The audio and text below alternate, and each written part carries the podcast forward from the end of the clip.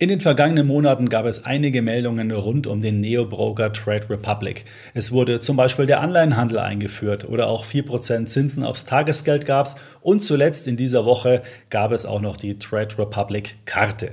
Was es mit diesen ganzen Neuerungen auf sich hat und vor allen Dingen, was auch in Zukunft von Trade Republic zu erwarten ist, dazu habe ich mir einen kompetenten Gesprächspartner eingeladen, nämlich Julian Collin. Wenn dich also Trade Republic als Broker und die zukünftige Entwicklung interessiert, dann solltest du dir unbedingt dieses wirklich sehr interessante Gespräch anschauen.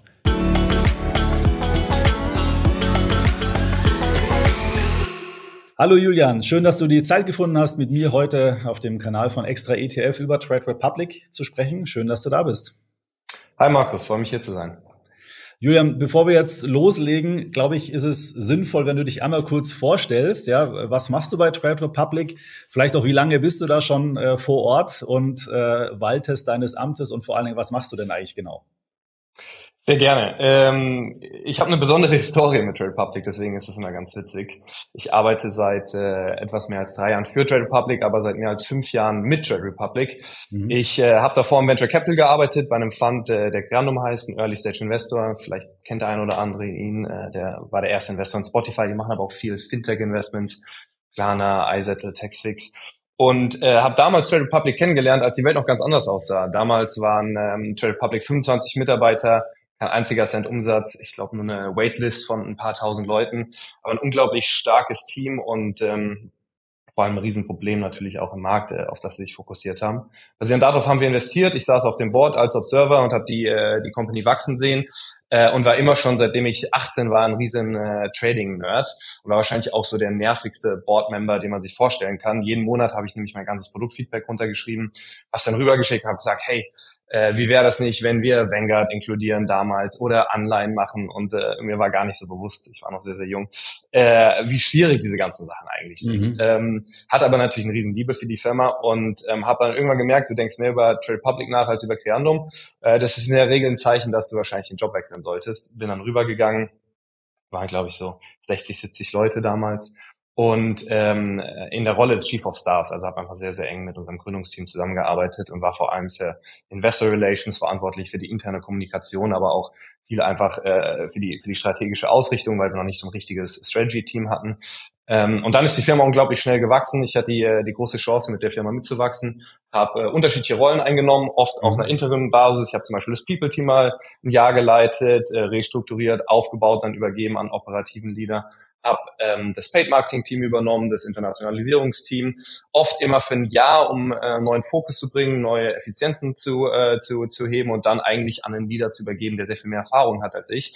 Ähm, vor äh, ungefähr einem halben Jahr, Jahr habe ich äh, dann aber gemerkt, dass das ganze Thema Wachstum einfach was ist, für das ich unglaublich brenne und äh, habe mich dann auch entschieden, ähm, das, das, das Fulltime zu machen. Das heißt, aktuell ist meine Rolle so, dass ich vor allem drei Sachen ähm, hier in der in der Firma äh, leite beziehungsweise äh, unterstütze. Das erste ist das ganze Thema Marketing, brandseitig, äh, paidseitig, aber auch in der App die ganzen Engagement-Sachen, also Push-Notifications, mhm. E-Mails, die wir schicken.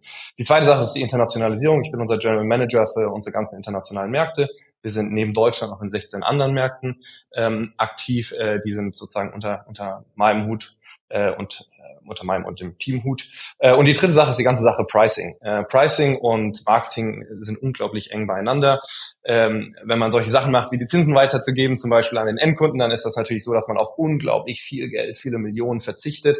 Das hat natürlich auch Einflüsse aufs Marketingbudget. Man wächst dann schneller produktseitig und weniger durch die Marketingkomponente, aber natürlich auch unterschiedlich, wenn man bei anderen Sachen sagt, hey, äh, da möchten wir was äh, von verlangen von unseren Kunden, äh, dann hat man möglicherweise mehr Geld, äh, um auf der Marketingseite zu wachsen. Mhm. Ähm, deswegen ist das so der, der, der dritte Pillar, den ich, den ich begleite. Ja, sehr gut. Das war ja auch einer der Gründe, warum ich dich eingeladen habe, weil ich das ja natürlich wusste, was du alles machst. Ja, es war aber äh, gut, dass du das vorher eben auch nochmal ähm, jetzt erklärt hast, ähm, weil in den letzten Monaten war ja auch wirklich viel bei euch los. Ja, das hat angefangen ähm, zum Beispiel mit dem Anleihenhandel. Dann gab's die Vollbanklizenz. Jetzt habt ihr die Debitcard rausgebracht. Ihr habt euren fünften Geburtstag gehabt. Ihr habt noch die vier Prozent Zinsen auch noch eingeführt. Ähm, also viele, viele äh, Sachen oder was und ist es auf jeden Fall sinnvoll, einmal da diese Punkte alle mal so Schritt für Schritt äh, durchzusprechen. Und ich würde sagen, wir fangen mal mit dem ersten, mit dem erfreulichsten an. Ja, fünf Jahre Geburtstag. Ähm, hast du ja. noch einen Kater von der Party oder, oder wie schaut's aus? äh, ich ich glaube, ich habe eher ein, äh, ein kleines äh, Schlafdefizit, was ich nachholen muss. Ähm, für mein Team ist natürlich der Launch, den wir jetzt am 9. Januar hatten, ist, ist eine riesen ist eine riesen Herausforderung. Mhm. Ähm, das ist was, wo wir uns monatelang darauf vorbereiten und wo dann vor allem die letzten zwei Wochen auch rund um Weihnachten und Silvester leider Wochen sind, wo es natürlich auf jedes Detail ankommt, weil ähm, am 9. morgens, an dem Dienstag sind wir rausgegangen und um 8 Uhr morgens muss alles stimmen. Von mhm. äh, die ganzen Journalisten müssen gebrieft sein mit den Pressemitteilungen, die rausgehen, die Webseite muss neu sein, die App muss abgedatet sein und alle müssen schon die Waitlist und die Feature Stories da drin sehen können. Äh, das heißt, das ist erstmal was, äh, da bin ich unglaublich stolz auf, auf, auf, auf, auf mein Team, dass wir das so gut geschafft haben.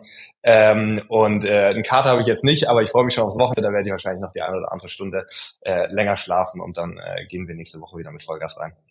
Ja, du hast ja jetzt die Debitkarte äh, dich da drauf, glaube ich, äh, bezogen, ja, auf die genau. Karte. Da können wir nachher noch mal äh, kurz drauf ein äh, oder möchte ich dann nachher noch mal kurz drauf eingehen. Ich hatte nur einen Aspekt, der mir da jetzt gerade eingefallen ist. Ich habe im Handelsblatt gelesen, glaube ich, war das, äh, dass in den ersten drei Stunden 10.000 Karten sozusagen schon auf äh, oder Leute auf der Warteliste standen. Ähm, wie viel stehen da jetzt drauf? Veröffentlicht ihr das oder ist das äh, großes Geheimnis?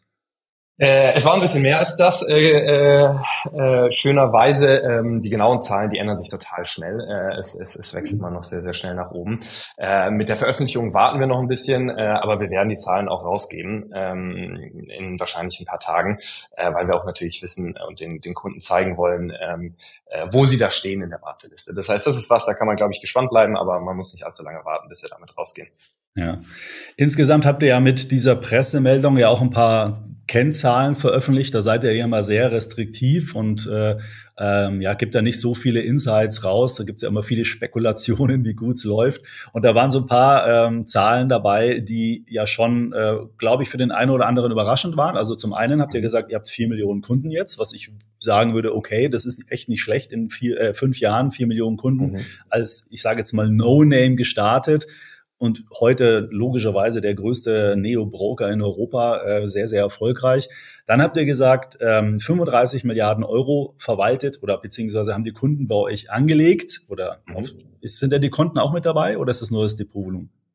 Nee, das ist, das ist, das ist alles, was die Kunden über Also alles zusammen. Also ja? die Cash-Seite sowie die Portfolio-Seite, genau. Genau. Und dann habt ihr noch gesagt, dass ihr in 17 Ländern aktiv seid, beziehungsweise Kunden in 17 äh, Ländern in Europa habt. Also ähm, da kann man schon sagen, also in Europa seid ihr auf jeden Fall mal angekommen. Was ja. mich nur gewundert hatte, ist, dass es eigentlich relativ ein kleines Volumen ist. Ne? Wenn ich die 35 Milliarden durch 4 Millionen teile, komme ich irgendwie so auf rund 9000 Euro. Ja. Ist ja nicht, nicht ganz so viel eigentlich pro Kunde jetzt mal im Schnitt gesehen. Ja, es ist interessant, weil äh, ist interessant, dass du das sagst. Äh, wir sind unglaublich stolz auf diese Zahl und ich glaube, ähm, da muss man äh, vielleicht noch ein Stück tiefer reingehen. Das können wir gerne gemeinsam machen.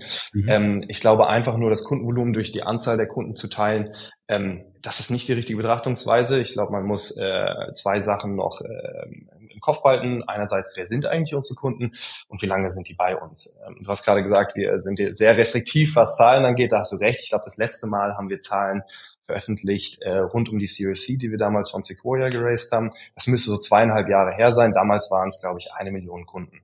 Das heißt, in den letzten zweieinhalb Jahren sind drei Millionen Kunden zu uns gekommen. Das ähm, bedeutet erstmal, dass der Durchschnittskunde noch gar nicht so lange bei uns ist, sondern noch sehr, sehr frisch bei uns ist. Mhm. Ähm, warum ist das wichtig? Das ist vor allem wichtig, wenn man unsere Kunden ein bisschen anguckt und tiefer reingeht. Der Durchschnittskunde bei uns ist ungefähr 30 Jahre alt. Das heißt, der ist noch relativ jung. Der ist am Anfang seiner beruflichen Karriere und der ist auch am Anfang, äh, wenn es darum geht, Vermögen aufzubauen äh, diese Kunden, die werden ja immer älter werden und der Großteil deines Vermögens, der kommt in erster Linie, wenn du 40, 50, 60 bist und viele Jahre ähm, gearbeitet hast und dein Gehalt in der Regel dann auch noch steigt hinten raus. Ähm, das heißt, die Kunden, die bei uns anlegen, äh, die kommen in der ersten Linie gar nicht mit großen Summen, sondern die kommen zu uns und nutzen uns eher so wie ein Sparschwein. Das heißt, jeden Monat mhm. investieren sie 300, 400 Euro, ähm, und das läppert sich dann, das läppert sich dann hoch. Das heißt, wenn man da jetzt einmal rauszoomen würde ähm, und zum Beispiel auf die Kunden guckt, die zwei, drei Jahre schon mit uns sind, dann sind es über 20.000 Euro, die die im Durchschnitt halten. Aber einfach dadurch, dass der Großteil unserer Kunden ähm, relativ frisch ist und noch jung ist und nicht sein ganzes Geld einfach umzieht von A nach B,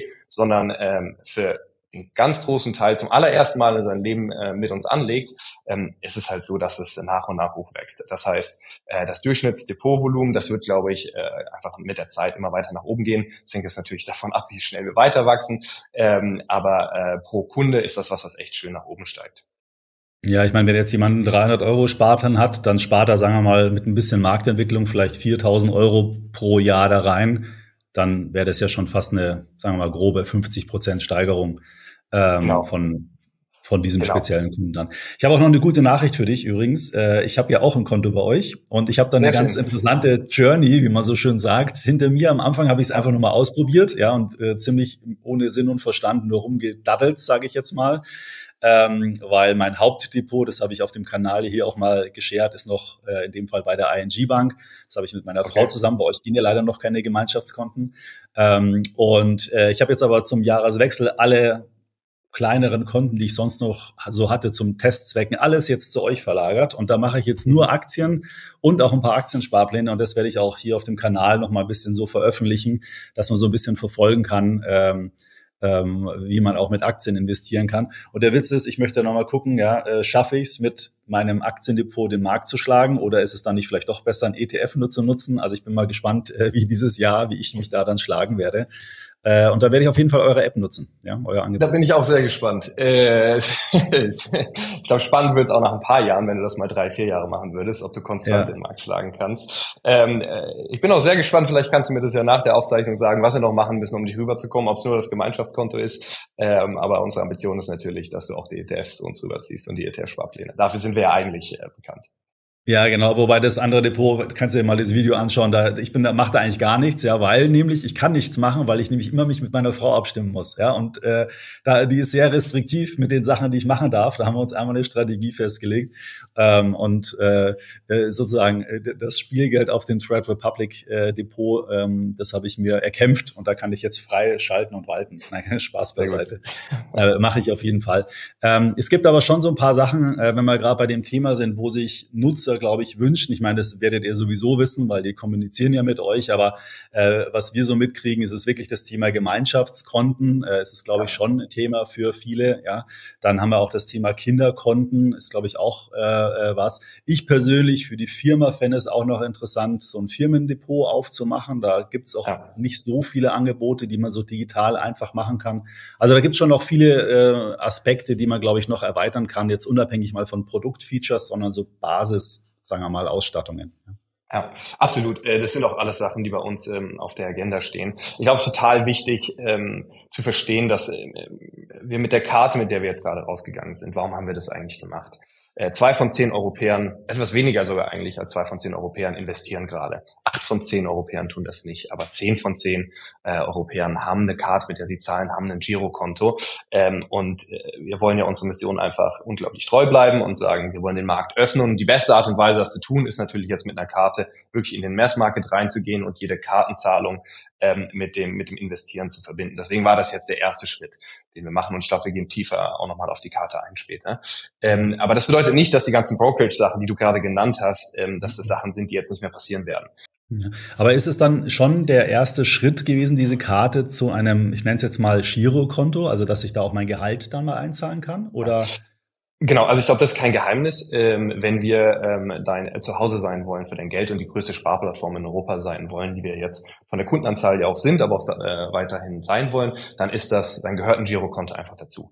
Ähm, das heißt, das ist natürlich was, was, äh, was, was zeitnah kommen wird, ähm, damit du ähm, uns end-to-end -end nutzen kannst. Und ich meine, wenn du so ein bisschen über unser Produkt-Offering jetzt nachdenkst, dann ist die Idee ja, dass du in jeder Lebenslage äh, dein Geld für dich arbeiten lässt. Ähm, also ganz klar, du dein Geld, was du investierst am Markt, das gibt irgendwie die Marktrendite von 7 bis 9 Prozent, je nachdem, wie du anlegst. Ähm, das ist der, das ist der erste Punkt. Der zweite Punkt ist, du hast dein Geld einfach rumliegen, dann kriegst du die Zinsen bei uns. Und der dritte Punkt, den wir jetzt ja mit der Karte rausgebracht haben, ist, dass du mit jeder Kartentransaktion ähm, auch noch was investierst. Wir haben deinen Safeback rausgebracht, den 1% Safeback. Das funktioniert so, dass weiß es nicht, du Markus, du gehst in den Nike-Shop, äh, du holst dir Nike-Schuhe für 150 Euro, du zahlst mit deiner Karte, dass automatisch ein Prozent dieses Transaktionsvolumen in deinen laufenden Sparplan, den du dir selber ausgesucht hast, zurückfließen. Das heißt, da würden dann 1,50 Euro in den Sparplan gehen, vielleicht in MSCI World, ich weiß nicht, was du, was du hast auf deinem ING-Account, äh, das du rüberziehen möchtest zu uns, ähm, äh, würde das reingehen. Und die zweite Sache, die wir auch gemacht haben, ist das Roundup-Feature.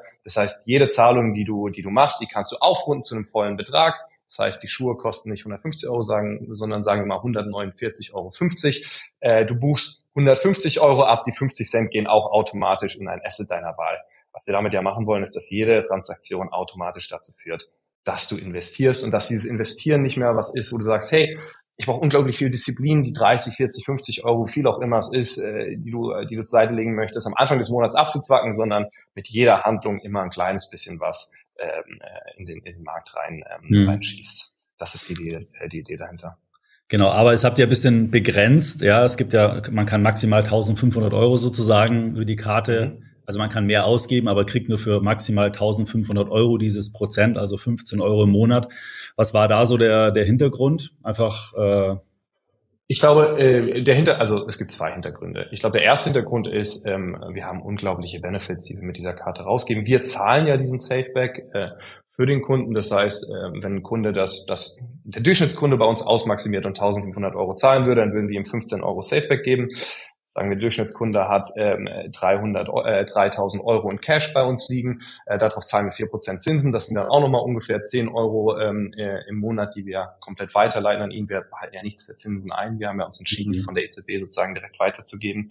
Ähm, damit hat der Kunde schon 25 Euro, die wir ihm eigentlich Monat für Monat äh, zuschießen. Äh, das Limit haben wir so gesetzt, dass wir gesagt haben, naja, das geht ja auf die Kartentransaktion, das heißt die Sachen, wo du einfach nur eine Banküberweisung machst, wie zum Beispiel deine Miete zahlen oder sonstige Sachen, ähm, fallen da raus. Ein durchschnittlicher äh, äh, Europäer, dass er 1500 Euro mit der Karte ausgibt im Monat, das ist schon ein ziemlicher Stretch. Das bedeutet nämlich mit seiner Miete und allen Sachen drum und dran, wo er eine Banküberweisung macht, müsste er zweieinhalbtausend, dreitausend Euro netto verdienen. Damit sind wir schon über dem Durchschnittseinkommen. Das heißt, das ist vor allem was, wo wir gesagt haben, da wollen wir den Markt öffnen äh, für die Durchschnittskunden, für die Leute, die ähm, jetzt vielleicht unter den Top 10 Prozent im Einkommen sind, ist das Produkt äh, des Safeback immer noch interessant, aber das ist jetzt wahrscheinlich nicht der Catch unbedingt, den wir für Macht Sie haben nicht wollten. so viel aus, genau. quasi, ne? Macht dann auch nicht so viel okay. aus für die. Äh, es geht hier darum, dass man den Leuten, die vielleicht aktuell noch nicht investieren, äh, ein bisschen unter die Arme hilft und sagt, hey, das machst du jetzt mit jeder Zahlung. Ja. Jetzt sind wir eh schon bei dem Kartenthema. Lass es uns jetzt einfach mal nochmal von vorne sozusagen äh, aufzuhören. Ich habe ja. ja auch äh, vergangene Woche dazu nochmal ein Video gemacht, ähm, aber trotzdem sollten wir das nochmal hier, damit wir das einmal äh, in der Gesamtheit betrachtet haben. Also ihr habt drei Karten rausgebracht, eine virtuelle Karte, dann mhm. eine äh, Classic Card und diese Mirror Card, die habt ihr auch in der Werbung sozusagen immer, die so schön shiny ist, wo man sich spiegeln kann. Die, ja. die Karten sind an sich äh, kostenfrei von den laufenden Gebühren her, aber die virtuelle ist insgesamt kostenfrei. Äh, die Classic Card 5 Euro und die Miro Card ist wahrscheinlich eine Metallkarte, nehme ich an, die ist dann ähm, 50 Euro im Jahr. Und mhm. ansonsten kann man kostenlos abheben, ähm, sofern man nicht unter 100 Euro geht und man Correct. hat eben diese ja. Safeback-Funktion. Oder das ist so im Wesentlichen das, die Funktion. Ähm, genau, ich glaube, die Safeback-Funktion, ich glaube, was auch noch ganz interessant ist, wenn du uns mal mit den anderen klassischen Banken ähm, vergleichst, sind natürlich die 4% Zinsen auf dein Geld, was du da drauf liegen hast. Mhm. Das musst du ja nicht irgendwie in einen, in einen anderen Account, in einen Tagesgeld-Account oder sowas schieben, sondern ganz normal die Cash-Position, die du hast, also auch dein Working Capital, du investierst dein Gehalt drauf, du zahlst mit deinem Gehalt, da verdienst du jeden Tag Zinsen mit. Ähm, ich glaube, das ist noch eine ähm, äh, recht spannende Sache.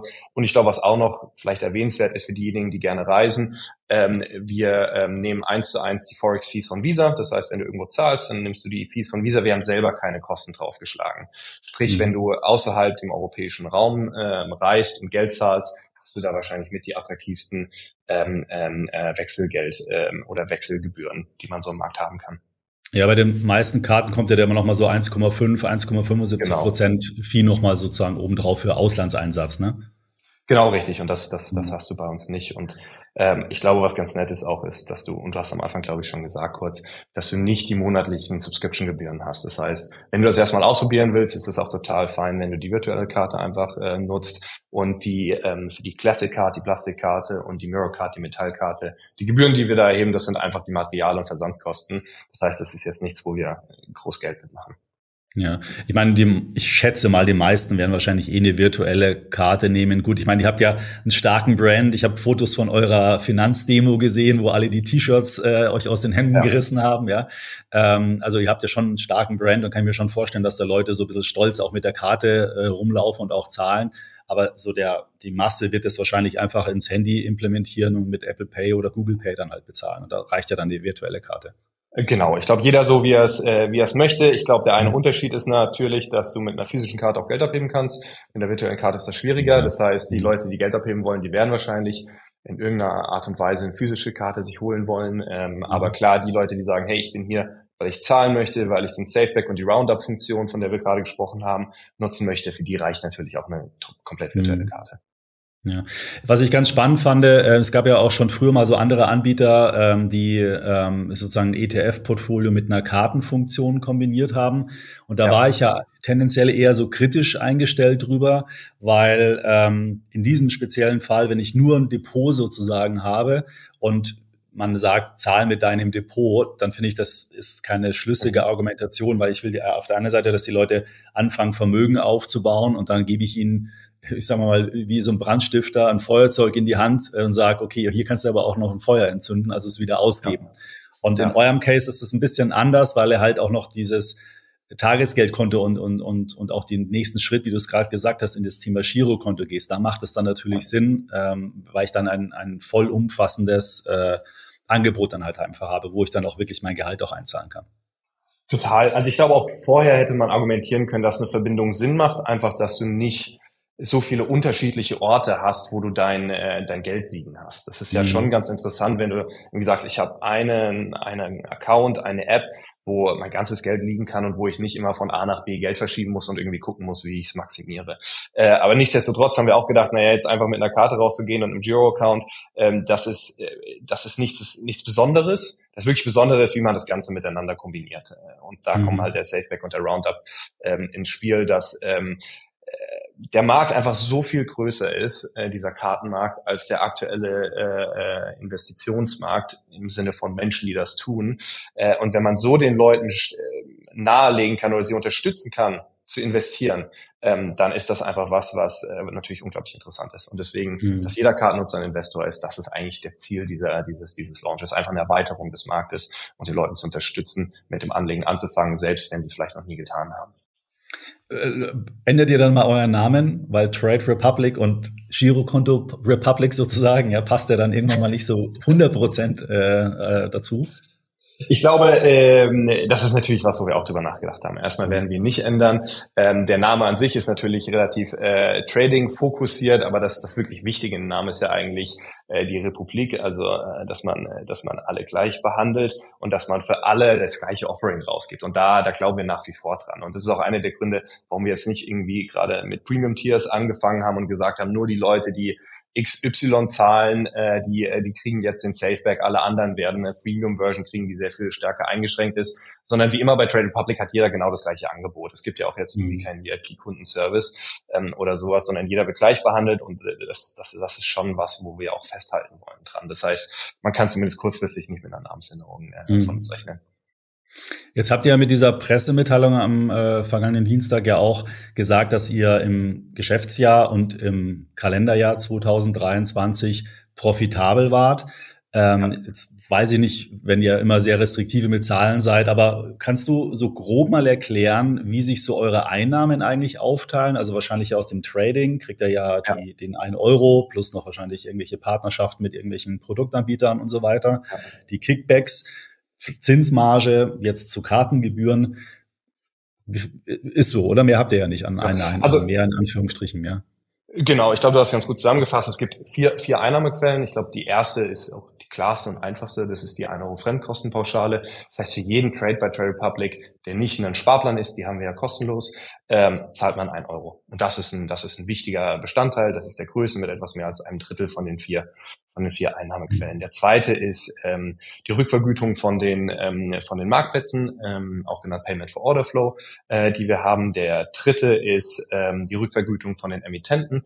Du kannst dir mal so ein bisschen das vorstellen wie äh, Trade Public als Supermarkt. Wir ähm, haben ja ganz viele ETF und Derivate, Emittenten, die wir anbieten. Denk jetzt einfach mal an einen BlackRock oder einen Vanguard, äh, die selber ja gar nicht so einen Endkundenkontakt haben. Das heißt, mhm. sie zahlen uns auch eine kleine Rückvergütung dafür, dass wir ihre ihre Produkte anbieten bei uns. Das ist die dritte mhm. Einnahmequelle und dann die vierte Einnahmequelle. Das wären theoretisch die, die, die Zinserlöse. Es gibt ja viele Banken und auch Broker, die die Zinsen nicht weitergeben an den Endkunden. Wir haben uns dagegen entschieden. Dementsprechend ist das keine große Einnahmequelle, ähm, weil wir einfach denken, es ist total gut für den Kunden, auch wenn er nicht aktiv investiert, ähm, zu sparen. Aber das wäre theoretisch die vierte Einnahmequelle. Und über die vier äh, Einnahmequellen kommt der Umsatz rein. Profitabilität ist aber ja Umsatz minus Kosten. Das heißt, äh, was man sich, glaube ich, auch noch angucken muss, ist die Kostenbasis. Also wie haben wir das geschafft? ähm, profitabel zu werden. Ich glaube, die eine Sache ist natürlich durch das starke Wachstum und mehr Kunden und ähm, äh, auch dadurch natürlich mehr Trades ist der Umsatz nach oben gegangen.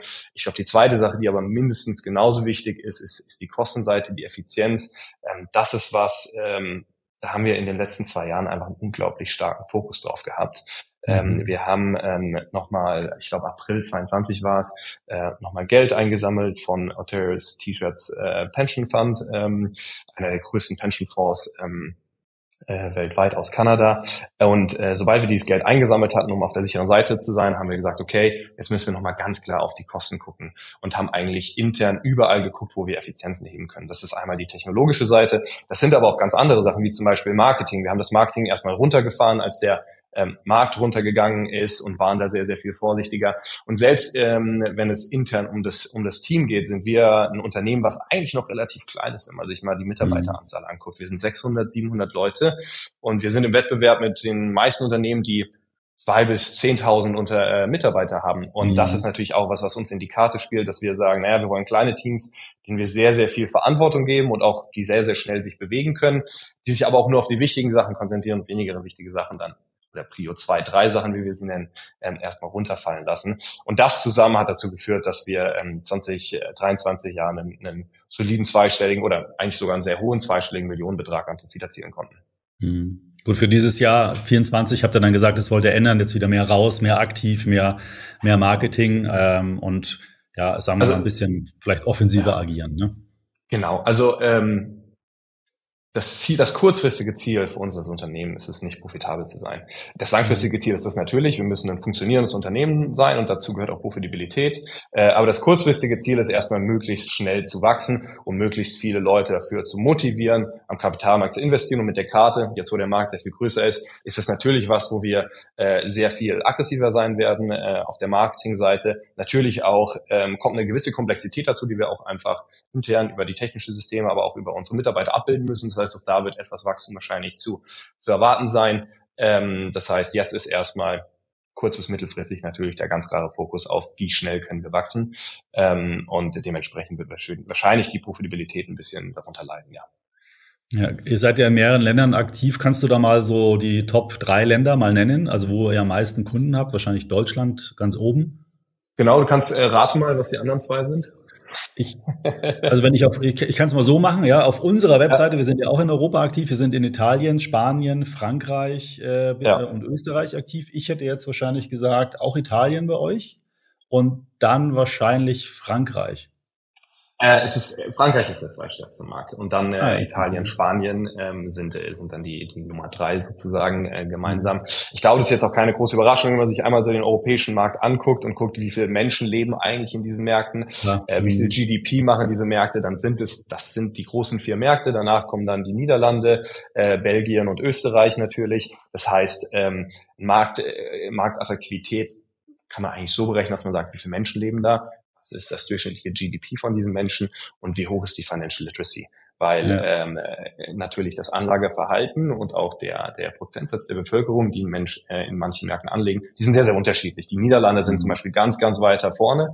Äh, da haben sie einen sehr hohen äh, Prozentsatz der Bevölkerung, der anlegt, während in anderen südlich, äh, südlichen Ländern in Europa zum Beispiel weniger Leute anlegen. Mhm.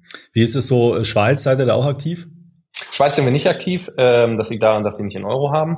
Ähm, aber das wäre natürlich ein unglaublich äh, attraktiver Markt, einmal weil er sehr nah an unserem Kernmarkt Deutschland dran ist, die gleiche Sprache spricht. Mhm. Und vor allem, weil es ein Markt ist, der ähm, äh, wo es sehr, sehr wenig Wettbewerb gibt. Wenn man in der Schweiz anlegen möchte, dann muss man damit rechnen, dass man pro Trade ganz schnell mal 10 Euro zahlt. Äh, das heißt, es wäre in der Tat ein Markt, äh, wo wir sagen, ja, wenn wir dann da hingehen, mhm. ähm, dann, dann könnte der sehr, sehr, sehr interessant werden. Ja. Und der UK dann demnach wahrscheinlich auch nicht, weil da Pfund ja dann auch ist als Währung. Ne? Genau, ich glaube, wenn man grundsätzlich jetzt sich mal Europa anschaut, ähm, dann ähm, gibt es da eine ganze Reihe an spannenden Märkten. Auch die Nordics sind sehr, in, mhm. sehr interessant, zum Beispiel mit Schweden, ähm, die auch sehr, sehr weit sind, wenn es darum geht, am Kapitalmarkt äh, zu investieren. Das heißt, da gibt es grundsätzlich noch eine, eine ganze Reihe an Ländern, die jetzt demnächst einmal auf der, auf der Fahne stehen werden. Ähm, jetzt geht es aber erstmal darum, in den, in den 17 Ländern, in denen wir sind, ähm, oder in 16 internationalen Ländern, in denen wir sind, den Erfolg, den wir in Deutschland haben, zu replizieren. Ähm, das ist gar nicht genau eine Marktdurchdringung. Das ist gar nicht so einfach. Ähm, warum? Weil investieren dann doch ein ziemlich lokales Geschäft ist. Ähm, was ich damit meine, ist, ist ähm, ähm, einmal zum Beispiel unterschiedliche Vorlieben. Die Niederländer und die Deutschen, die lieben Zinsen. Die Italiener und die Franzosen, die finden zum Beispiel Anleihen unglaublich spannend. Mhm. Das sind so einfach grundsätzlich Vorlieben, die sie haben, aber dann gibt es auch regulatorische und steuerliche Unterschiede. Mhm. In Spanien ist es zum Beispiel so, dass äh, aktive und Indexfonds ganz stark steuerlich bevorzugt werden, ETFs aber zum Beispiel nicht. In Italien mhm. ist es so, dass wenn du in Government Bonds äh, investierst, äh, du steuerliche Vorzüge hast. In Frankreich ist es so, dass sie ähm, den Livre A haben, äh, also ein, ein State-backed äh, Interest Vehicle, also sozusagen ein vom Staat ähm, gebacktes ähm, äh, Zinsangebot, was dir drei Prozent Zinsen gibt, netto, also nach Steuern, was natürlich unglaublich interessant ist, sodass unsere vier Prozent Vorsteuern für sie vielleicht gar nicht so interessant sind dort, mhm. zahlen nämlich 30 Prozent Steuern. Das heißt, da gibt es total viele Sachen, die man in den einzelnen Märkten erstmal verstehen muss und dann zu sagen, okay, wie können wir uns eigentlich lokalisieren und tiefer in diese Märkte reingehen. Mhm. Und ähm, wir haben da massive Fortschritte gemacht im letzten Jahr. Wir wachsen international exponentiell schneller. Ähm, und 2024 steht dann auch nochmal ganz, ganz oben natürlich die Internationalisierung und der Fokus auf diese Länder, ähm, da auch die Durchdringung zu haben und auch solche Sachen anzubieten wie Steuer einfach in Österreich zum Beispiel. Das ist was, was äh, mhm. eigentlich, glaube ich, jeder dritte Kommentar ist, wenn man in Österreich irgendwie unter unsere Post geht ähm, und die ganzen automatisierten Steuernsachen in den Ländern auszurollen. Ja, da gibt's dann immer noch so Feinheiten, das merken wir ja auch. Äh, wie, wie ist es so mit dem Thema ETF? Der ist ja, also das Produkt ETF ist ja in Deutschland auch, würde ich sagen, am bekanntesten und auch am weitesten durchdrungen. In anderen Ländern ist es natürlich auch vorhanden, aber bei Privatanlegern noch nicht so im Fokus. Wie ja. nehmt ihr das wahr? Ähm, das stimmt, Deutschland ist da sehr, sehr weit. Ähm, man muss aber auch natürlich ein Stück weit sagen, dass wir stark davon profitieren, dass wir in Deutschland fünf Jahre live sind, in Frankreich drei, in Italien, Spanien zwei und in den anderen Ländern irgendwie nur ein Jahr. Das heißt, da geht man ja schon ein Stück weit auch durch diesen Education Process. Also, dass man sagt, ein kostenloser ETF-Sparplan, das gab es in diesen Märkten bei vielen Anbietern eigentlich noch nicht. Ähm, und da müssen Leute sich auch erstmal mit auseinandersetzen. Ähm, mhm. Das heißt, was wir schon sehen, je länger wir in diesen Märkten sind, desto stärker werden die Sachen ähm, äh, auch von den Kunden übernommen. Und was man zum Beispiel sieht in Frankreich, ist, dass äh, wir in Frankreich noch mehr Sparpläne haben pro Person, als wir in Deutschland zum Beispiel haben. Das heißt, mhm. jetzt zu sagen, dass der deutsche Markt äh, der, der einzige Markt ist, der das macht, ähm, ist, ist, ist nicht ganz richtig. Aber was man auf jeden Fall sieht, ist, dass äh, die Länder, in denen wir kürzer sind als jetzt in Deutschland und Frankreich, dass die ähm, nach und nach einfach aufholen zu Deutschland und Frankreich, mhm. weil es einfach ein Produkt ist, was eigentlich für jeden Sinn macht. Ja, weißt du, woran es eigentlich liegt, dass der ETF in Europa noch nicht so durchdrungen ist und in Deutschland schon? Sag's mir, Markus. Ich bin ganz gespannt. Weil wir seit 16 Jahren mit extra ETF dafür sorgen, dass Privatanleger äh, ETFs einsetzen und wir erst seit einem Jahr dafür sorgen, dass französische, spanische und italienische äh, Anleger sich für ETFs interessieren. Ja. Da hätte ich fast also, drauf wetten können, dass das die Antwort ist. Dann äh, ja, hoffen wir mal, dass wir in zwei, drei Jahren genauso weit sind. Das war eine tolle Steilvorlage. Nee, Spaß beiseite. Ich meine, es ist einfach äh, Aufklärung ist da einfach notwendig ja. und ähm, wie du es schon vorhin selber gesagt hast, in jedem Land gibt es halt so eine andere Basis, ja, das heißt durch steuerliche oder sonstige regulatorische Gegebenheiten ähm, haben sich halt manche Produkte etabliert oder nicht. Und der ETF ist halt einfach nur mal ein Produkt, wo minimalste Margen für alle Beteiligten äh, drin sind, ja, äh, und deswegen ja. wird der nie in die Auslage gelegt, ja. Äh, man muss sich als selbst, selbst informierter Anleger ja. sich einfach mit dem Thema auseinandersetzen. Was heißt es, ein Portfolio zusammenstellen? Wie kann ich das möglichst effizient und kostengünstig tun? Und äh, da ist halt dann der ETF einfach sehr wahrscheinlich mal äh, da, das Mittel der Wahl. Und ähm, dieser Entwicklungsschritt der Education, der muss halt in vielen Regionen äh, stattfinden. Ja, erst ja. in Deutschland ist er halt, hat er halt schon stattgefunden. Ja. Genau, richtig. Und äh, dafür, dafür setzen wir uns ja auch ein. Deswegen ist es ja auch das, äh, das, das Produkt, was wir äh, komplett kostenfrei anbieten. Deswegen ist es auch das Produkt, wo wir auf unseren Social-Media-Kanälen ähm, äh, immer die, die, die gängigsten Sparpläne teilen, sagen, das sind eure Top 10 Sparpläne, das sind die Sparpläne, die in allen, äh, mhm. in allen Ländern ähm, am attraktivsten sind oder am meisten nutzt. Ähm, es ist einfach was, was man, äh, glaube ich, den Leuten ähm, nahebringen muss und das, äh, das, das, da freue ich mich natürlich, dass wir das nicht alleine machen müssen. Ja. Jetzt, wenn man sich nochmal die europäische Finanzlandschaft anschaut und euer Produktangebot, du hattest ja, ja vorhin gesagt, es geht so auch in Richtung Girokonto, da gibt's ja dann schon in den einzelnen Ländern große, ich nenne es jetzt mal Neobanken, äh, die die ja schon da sind und die vor allen Dingen sich jetzt auch in das Wertpapiergeschäft entwickeln. Das heißt, ja. wie, wie geht ihr denn damit eigentlich um? Also punktet ihr dann, sagen wir mal, eher in den in der Produkt-Range, ähm, also dass ihr einfach bessere smartere oder interessantere Produktfeatures habt. Wie, wie geht man in so einen Markt um oder, oder was sind dann auch für Produkte vielleicht künftig noch geplant? Jetzt mal so ein bisschen ein paar Jahre ja. voraus. Ja, also ich glaube, äh, wenn man sich grundsätzlich diese Märkte anguckt, dann gibt es natürlich zwei, zwei Wettbewerbergruppen. Es gibt einmal natürlich, die du gerade genannt hast, die, die Neobanken, die auch teilweise in das in die Trading-Richtung oder die Investment-Richtung gehen. Ich glaube, keine von denen ähm, so fokussiert wie wir. Wir bleiben unserer Mission treu und sagen, wir sind ähm, eine, eine, eine Sparplattform, auch wenn wir ein Bankprodukt haben. Ähm, die anderen sind ja rausgegangen und haben gesagt, wir sind eine Bank, aber wir machen on top auch noch eine, eine Sparsparte. Ähm, ich glaube, da unterscheiden wir uns schon sehr. Ähm, und dann gibt es, glaube ich, die traditionellen Wettbewerber. Und das ist mhm. eigentlich, äh, wo der Großteil des Kuchens ist. Ich meine, du kannst in mhm. Deutschland gucken, 30 Millionen Kunden bei der, bei der Sparkasse. Aber selbst in den internationalen Märkten, ähm, BBVA Spain, ähm, äh, Fineco, äh, Bussorama, um jetzt mal Spanien, ähm, Italien, Frankreich aufzuzählen, das sind lokale Banken, äh, die beides anbieten, die fünf Millionen, oft mehr Kunden haben. Ähm, das sind eigentlich die Leute, mit denen wir wirklich in den Wettbewerb gehen. Und wenn wir dann mal ganz ehrlich sind, äh, ist es sogar so, dass der, der, der große Wettbewerb einfach die Leute sind, die ihr Geld zu Hause rumliegen haben oder auf der Bank, äh, auf der Bank rumliegen haben äh, und es nicht investieren. Ähm, das ist mhm. eigentlich der Großteil des Kuchens und ich glaube, von dem Kuchen wollen wir alle ein Stück abhaben wahrscheinlich mit etwas unterschiedlichen Strategien, aber dass man vor allem die Leute motiviert, an Kapitalmarkt anzulegen, die auch gar nicht drüber nachdenken. Ich glaube, da ist es, wo das größte Wachstum herkommt. Mhm. Das ist auch, wenn man einmal uns anguckt, ähm, es ist so, dass der Großteil der Kunden First-Time-Investors sind. Das heißt, sie haben noch nie investiert. Das heißt, wir klauen natürlich auch Kunden weg von Wettbewerbern, aber der ganz große Teil der Kunden sind einfach Leute, die wir überzeugen, dass sie mit uns anlegen sollen zum allerersten Mal. Das heißt, ähm, ich glaube, da gibt es auch Platz für den einen oder anderen Spieler vielleicht neben uns. Ja. Ich finde es total spannend, weil diese Aussage sozusagen, wir, wir wollen mehr Leute an den Kapitalmarkt bringen, die bisher noch gar nicht da waren. Das haben natürlich alle Sparkassen, Raiffeisenbanken, Volksbanken, alle möglichen Anbieter haben das über Jahrzehnte sozusagen versucht. Äh, ja. Und irgendwie euch ist es gelungen und ich glaube halt ein, einer der wesentlichen Punkte ist wirklich diese Barrieren und die Hürden zu reduzieren. Das macht ihr ja, ja. mit eurer App. Ich meine, das ist super simpel letztendlich alles ohne Erklärtexte. Also wenn man das mal den Prozess sozusagen durchlaufen hat, da mal ein Depot zu eröffnen, dann ist ja alles selbsterklärend. Also ich meine, da brauche ich nicht groß, äh, gibt nicht viel zu klicken, sage ich jetzt mal. Man, man kann sich da gut orientieren. Ist das einer der, der, der zentralen Erfolgsfaktoren, das einfach so simpel zu machen und trotzdem valides und gutes Angebot zu haben? Absolut. Ähm, also ich glaube, wenn man ähm, einmal sich so den Markt anschaut und wenn man dann einmal tief reingeht in den Markt und alle Menschen fragt in den einzelnen Ländern, warum sie eigentlich nicht investieren, dann gibt es natürlich eine Gruppe, die einfach sagt, mir fehlt das Geld und für die Gruppe ist es enorm schwierig. Aber die mit Abstand größte Gruppe ist die Gruppe, die einfach sagt, äh, ich, ich weiß einfach nicht, wie es geht. Ich weiß nicht, wie man am Kapitalmarkt investiert. Und wenn ich mir irgendwo äh, äh, Accounts anschaue bei gewissen Plattformen, dann sind da ganz viele Zahlen, die sich bewegen. Es ist total schwer zu verstehen und ich habe das Gefühl, ich brauche ein PhD in Finance, dass mhm. ich am mhm. Kapitalmarkt investieren muss. Und äh, das ist nicht der Fall. Ähm, und ich glaube, das war immer die Prämisse, wie wir unser Produkt gebaut haben.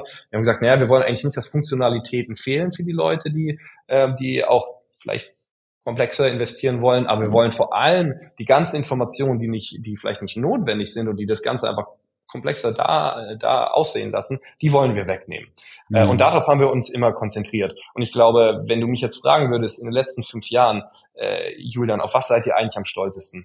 Am stolzesten sind wir, ähm, dass eben wir nicht nur eine Plattform gebaut haben, wo auch aktive Investoren ähm, Geld anlegen, sondern dass wir eine Plattform gebaut haben, wo der Großteil noch nie vorher investiert hat und gesagt hat, damit fühle ich mich wohl, jetzt in den Kapitalmarkt einzusteigen. Mhm. Ähm, und ich glaube, die zweite Sache, ähm, und da bin ich natürlich auch, wenn ich jetzt mein Marketing-Hut aufziehe, ähm, sehr froh drüber, dass wir das Thema investieren ähm, von einem Thema, wo man sich unwohl fühlt, drüber zu sprechen, zu einem Thema ein Stück weit auch machen konnten, zumindest versuchen es so zu machen, äh, wo man offen drüber spricht, dass wir es einfach kulturell relevant machen. Dass Leute trotz minus fünf Grad ähm, ein paar tausend Leute irgendwie hier in den Park kommen und sagen, hey, wir sprechen jetzt über die Rentenlücke und über das Riesenproblem, was wir mit der Rentenlücke haben und wie investieren äh, der einzige Ausweg ist, solange wir keine Aktienrente haben oder unser Rentensystem nicht reformiert wird. Das ist natürlich äh, was, was uns total stolz macht, dass Leute sagen, na ja, wir sehen die Probleme und wir wollen jetzt aktiv über unsere Finanzen sprechen. Ich glaube, das ist der zweite Schritt noch neben der vereinfachten Oberfläche, ähm, dass mhm. man diesen Leuten auch eine Stimme gibt, dass das für uns wichtig ist. Ja, das ist wirklich äh, spannend und sehr löblich. Äh, Finde ich gut, dass ihr das macht und hoffentlich ist es auch gehört worden. Es ist ja sehr praktisch, dass ihr in Berlin sitzt. Äh, vielleicht ist ja der eine oder andere entscheidende Politiker da auch vorbeigelaufen und hat mitgemacht. Ja. Ja, vielleicht äh, machen wir das nächste Mal noch vom Bundestag. Nein, Spaß beiseite. Ich glaube, das äh, wurde schon wurde schon aufgenommen.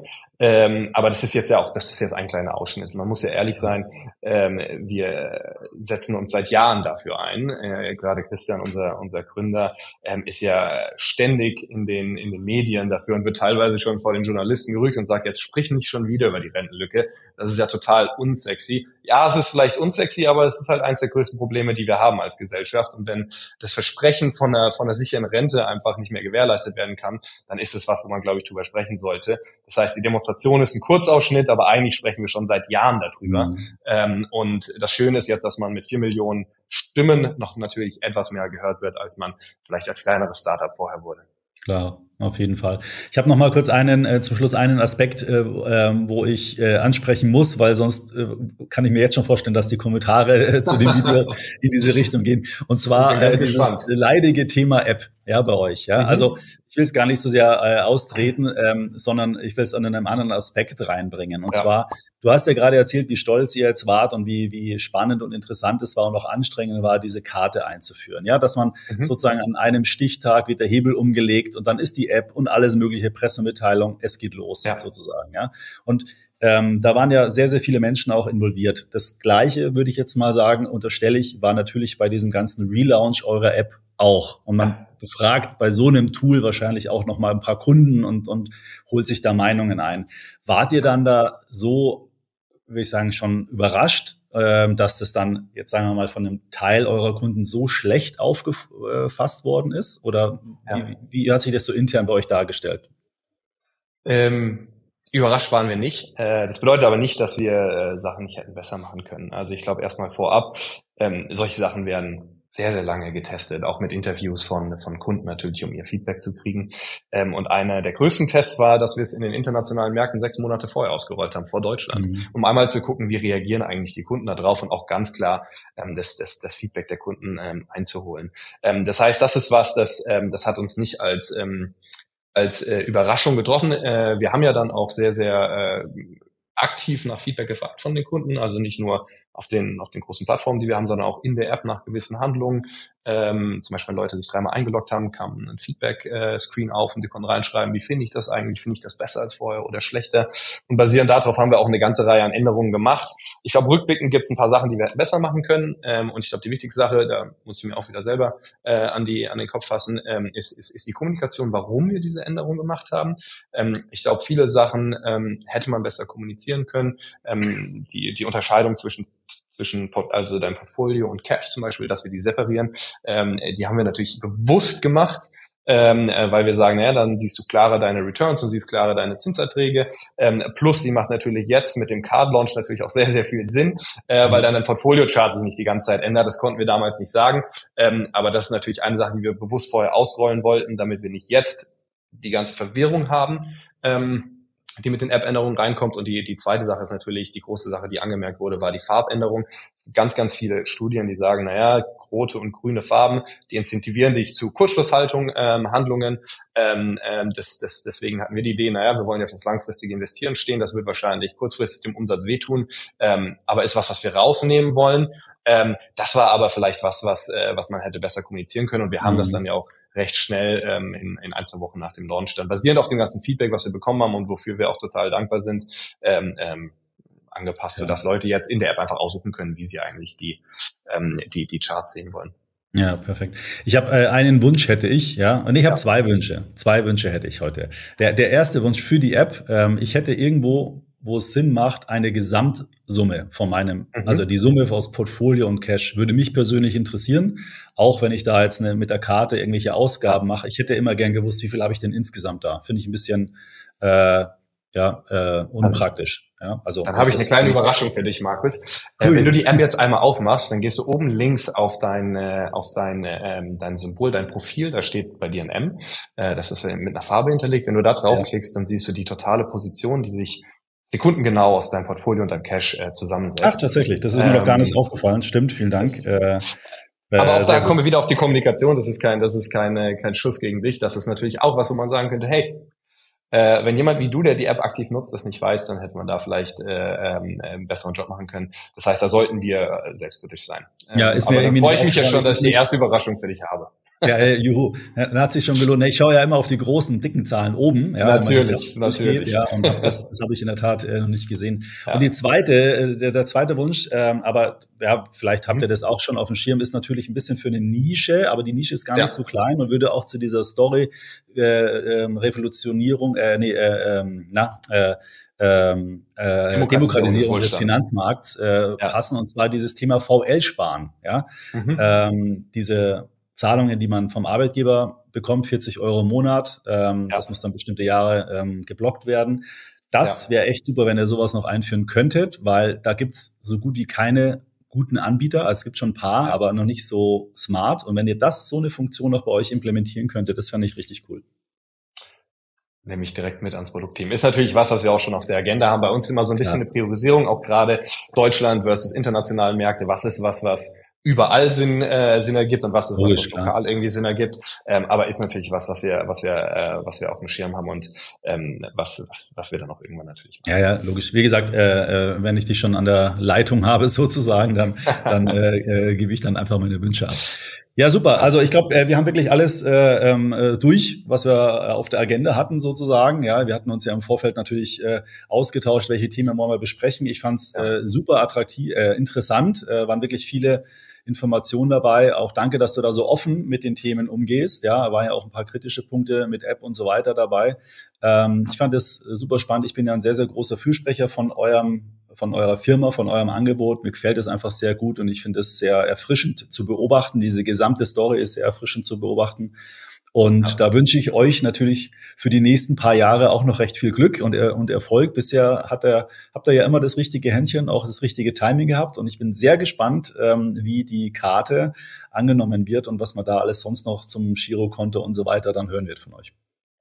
Da bin ich auch gespannt und äh, Markus, dann machen wir jetzt noch das Gemeinschaftskonto und dann äh, freue ich mich, dass wir hoffentlich beim nächsten Podcast nur noch über Trade Public sprechen. Ja, da zeige ich dir dann, äh, äh, wie dann ich nimmst du noch deine, deine Partnerin mit und dann, äh, dann machen wir das zu dritt. genau. Alles klar, Julian, vielen Dank. Äh, herzlichen Dank. Gerne bis, bis zum nächsten Mal. Ciao. Ciao. So, das war der Talk mit Julian zum Thema Trade Republic. Na, bist du Kunde schon bei Trade Republic? Wie gefällt dir das Unternehmen und waren die ganzen Neuerungen und Informationen, die du in diesem Video erfahren hast, spannend für dich?